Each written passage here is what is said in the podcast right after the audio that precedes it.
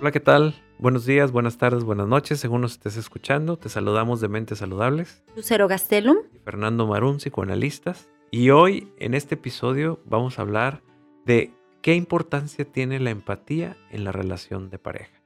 ¿Qué tema? Es un tema muy solicitado en la consulta.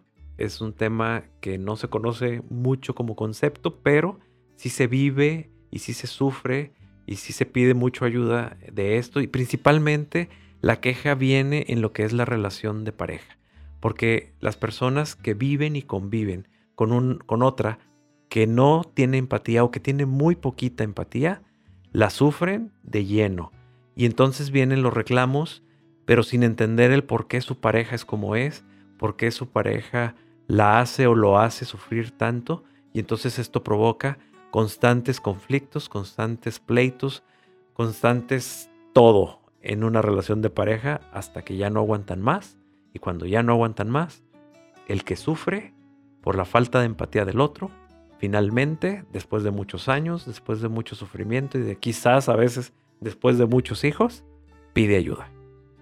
Y es muy interesante y qué bueno que, que hicimos este podcast porque muchos de los conflictos pensamos que son por otras cosas y al final del día se trata de la empatía. Entonces, muchas veces pensamos que es falta de comunicación o pensamos que es celos o pensamos que son otras cuestiones, pero en realidad el núcleo o lo que va afectando es la empatía.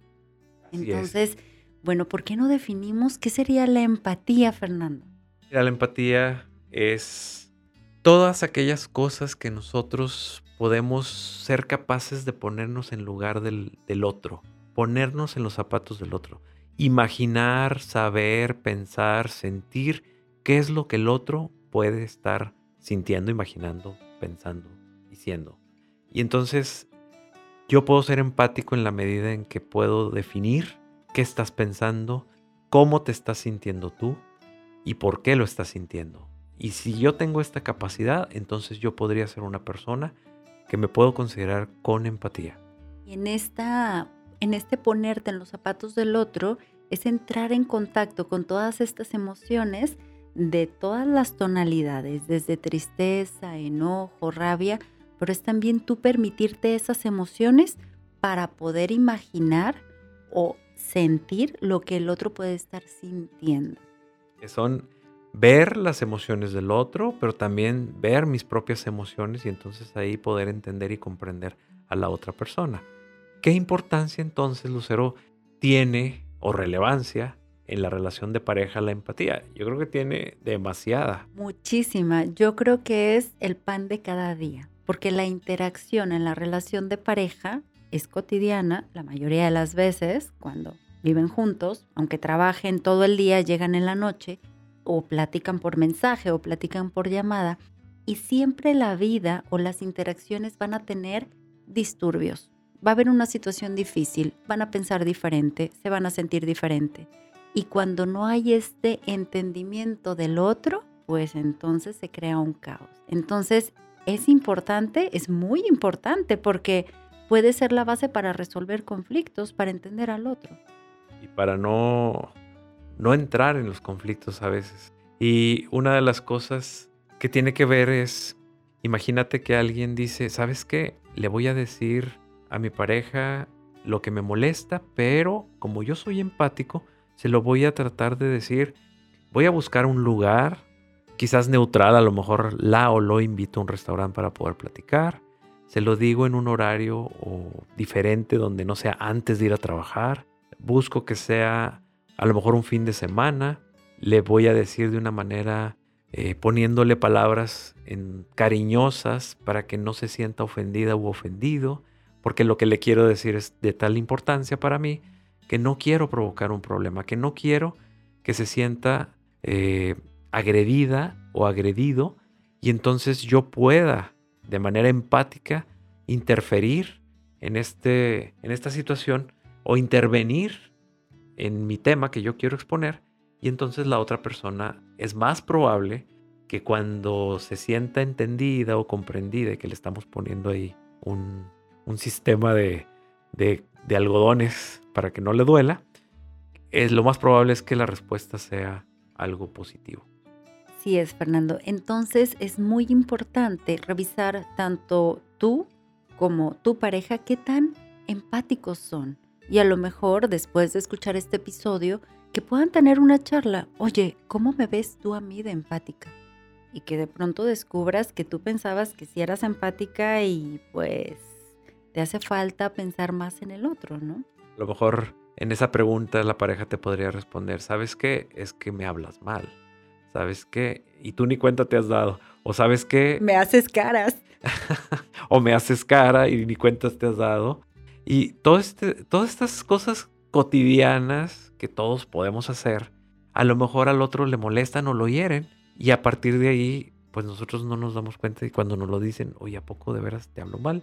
Sí, bueno, estaba enojado, pero no siempre te hablo mal. Ah, bueno, entonces ya podemos llegar a un entendimiento. O ir modulando las conductas, los comportamientos que vas teniendo hacia la otra persona, ¿no? Si eres empático, te esperas que ves a tu pareja enojada y no le vas a reclamar o a pedir que cambie algo con el momento que está enojada. Puedes esperar y entonces en otro momento que ya esté tranquila, que esté tranquilo, entonces ahora sí ya puedes intervenir con ese tema, ¿no? ¿Qué pasa si uno de los dos en la pareja carece de empatía? Pero primero hay que definir cómo saber si mi pareja o yo no soy empático. ¿Cómo podríamos saberlo? Bueno, la persona que no es empática es una persona pues que no se pone en tus zapatos. Es una persona que hace cosas y no te toma en cuenta, no te pide opinión, simplemente va y la hace. Y entonces tú empiezas a molestarte y empiezas a reclamar por qué lo hiciste, por qué no me tomaste en cuenta, por qué no me dijiste si esto también me involucra a mí o por qué no me dijiste si esto es algo mío. Y además de no tomarlo en cuenta, no le importa cómo se siente la otra persona de no haber sido tomada en cuenta trágico. Sí, claro. Y entonces hay muchas maneras de, demostrar que no le importas o que no te importa. Otra de las formas en las cuales nos podemos dar cuenta que mi pareja no es empática es si me agrede constantemente, pues si me golpea, si me es infiel de manera sistemática. Digo, no estoy diciendo que, que una sola vez ahí puedo ser algo, algo no empático, pero pero si es de manera sistemática, es casi casi una garantía que no hay una empatía por la otra persona. Y devalúa con comentarios. Evalúa si está eh, haciendo las cosas que sabe que me molestan y las sigue haciendo y ya le he dicho y le he dicho y le he dicho. Bueno, estamos hablando que estas características pudieran ser de que mi pareja no es tan empática, no es tan empático, por eso no me está escuchando, por eso no me está entendiendo. Otra de las cosas, Lucero, es, puede ser que una pareja donde ambos carezcan de empatía, ¿cómo sería esta relación? ¿Te la imaginas?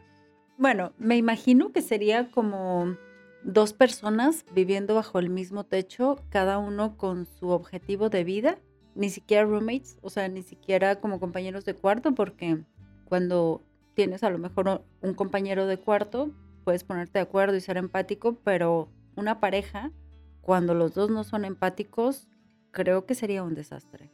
Bueno, puede ser un desastre en el sentido de, pues imagínate, egoístas los dos y cada uno va, a jalar para su propia cuenta en las cosas, pues obviamente en una de esas van, van, se van a estar molestando y van a estar peleando constantemente, van a ser tóxicos, etc. Y no van a entender como por qué, ¿no? Así es, lo van a ver como normal y van a estar eh, peleando constantemente. Pero fíjate que si a mi punto de ver y bajo la experiencia clínica, también me ha tocado ver parejas que no son empáticos, pero se unen por un interés en común.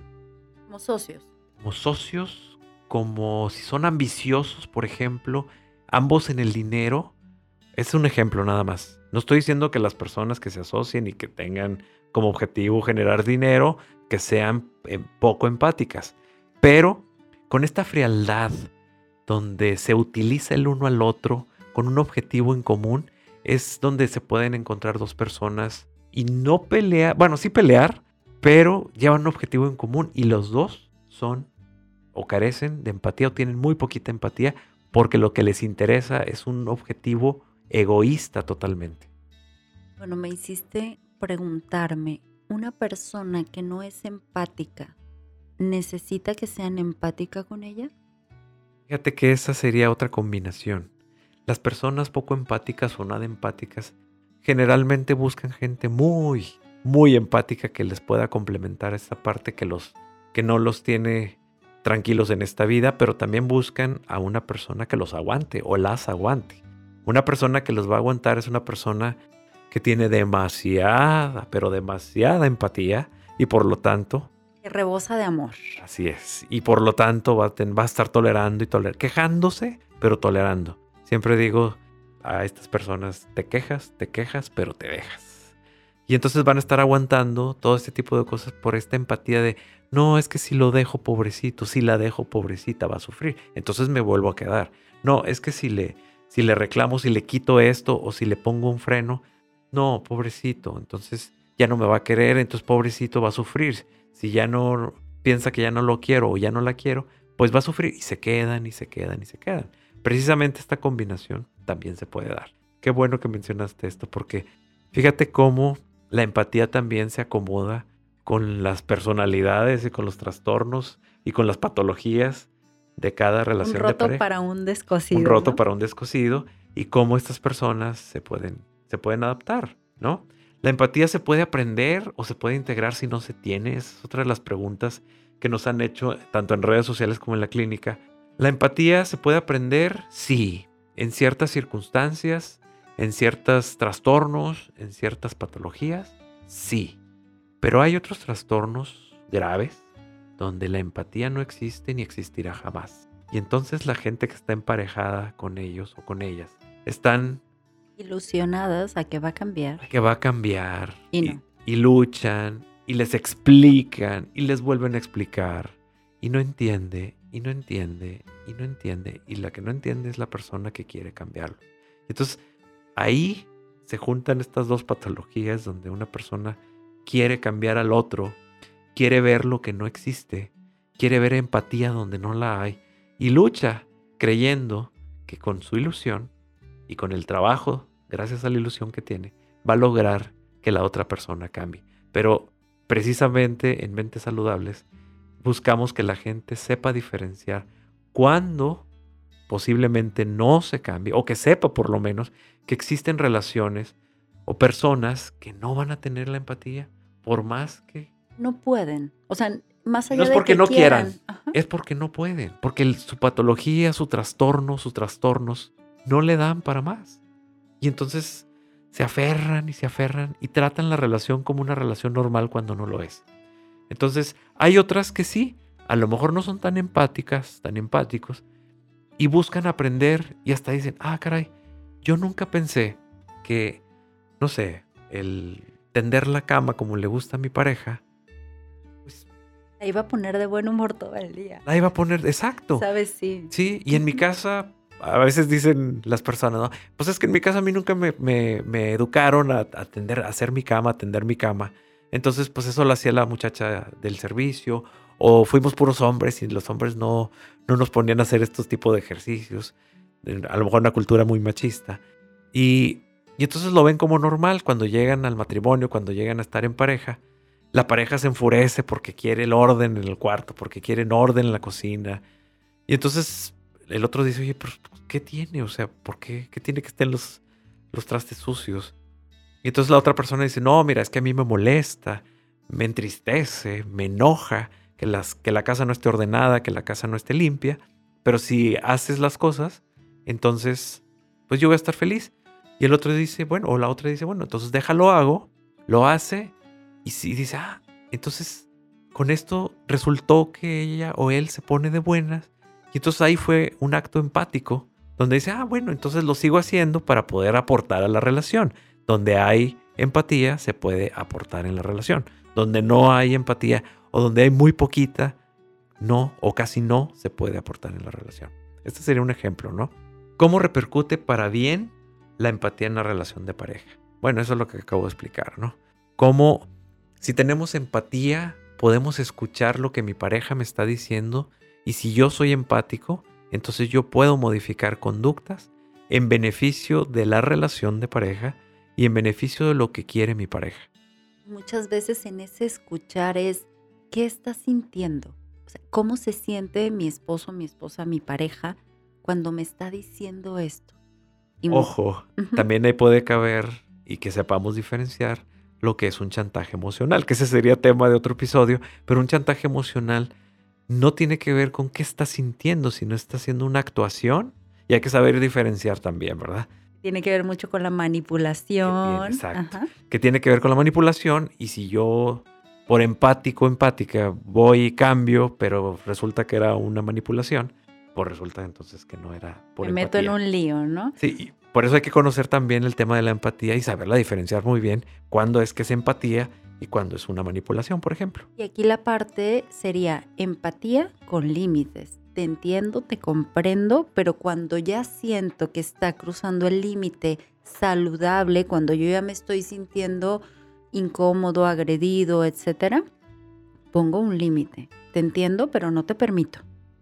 Y también cuando me estoy sintiendo no escuchado, no mirado, no entendido, no reconocido, no valorado, todo este tipo de cosas, si las estamos sintiendo, muy probablemente tiene que ver con la poca o nula, casi nula empatía de mi pareja. Y que también, pues por cruel que parezca, pues que no nos ceguemos a que a que tratemos a nuestra relación de pareja como si fuera normal, como si tuviéramos todos empatía o como si tuviéramos la misma empatía todos y pues la tratáramos como dice todo mundo. Bueno, y aquí sí me gustaría, me vino a la mente ahorita, me gustaría comentar un punto, que de pronto va a haber personas que necesitan más empatía, más contención, más cercanía y hay que detectarlo, porque de pronto una persona puede decir, es que yo necesito que esté conmigo, es que yo necesito que me acompañe, es que yo necesito que me escuche, es que yo necesito que no salga con sus amigos o sus amigas para que esté conmigo,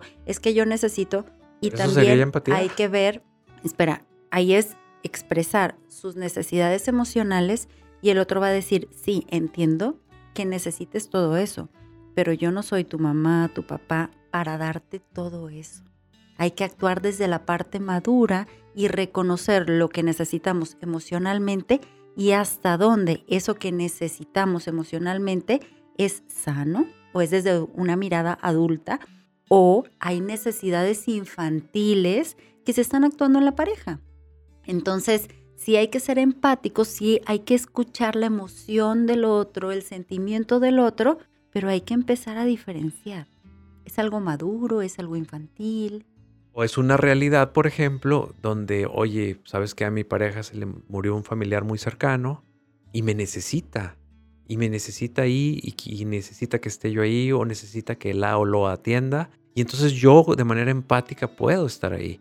Y eso ya sería una realidad y no sería una manipulación. Esta es, un, esta es una diferencia entre lo que tú dices y, y esto que estoy diciendo, donde puede ser una manipulación o una conducta muy infantil o donde puede ser una realidad donde realmente me estén necesitando de manera empática y que yo pueda estar ahí de una manera en la que verdaderamente se me necesita y no debería de batallar, no debería de dificultarse el estar ahí. ¿Por qué? Porque estoy entendiendo, porque estoy siendo empático con mi pareja. Bueno, Lucero, pues vamos a dejarle aquí, tema importante y tema largo para otros episodios. ¿Dónde nos pueden localizar? En Facebook nos pueden localizar en Mentes Saludables y en Instagram arroba Mentes Saludables MX. Para todas aquellas personas que quieran consulta en presencial en el área metropolitana de Monterrey o en línea en el resto del país y el extranjero, nuestros datos se encuentran en redes sociales. Muchas gracias y un gusto. Gustazo, Fernanda. Hasta luego. Hasta luego.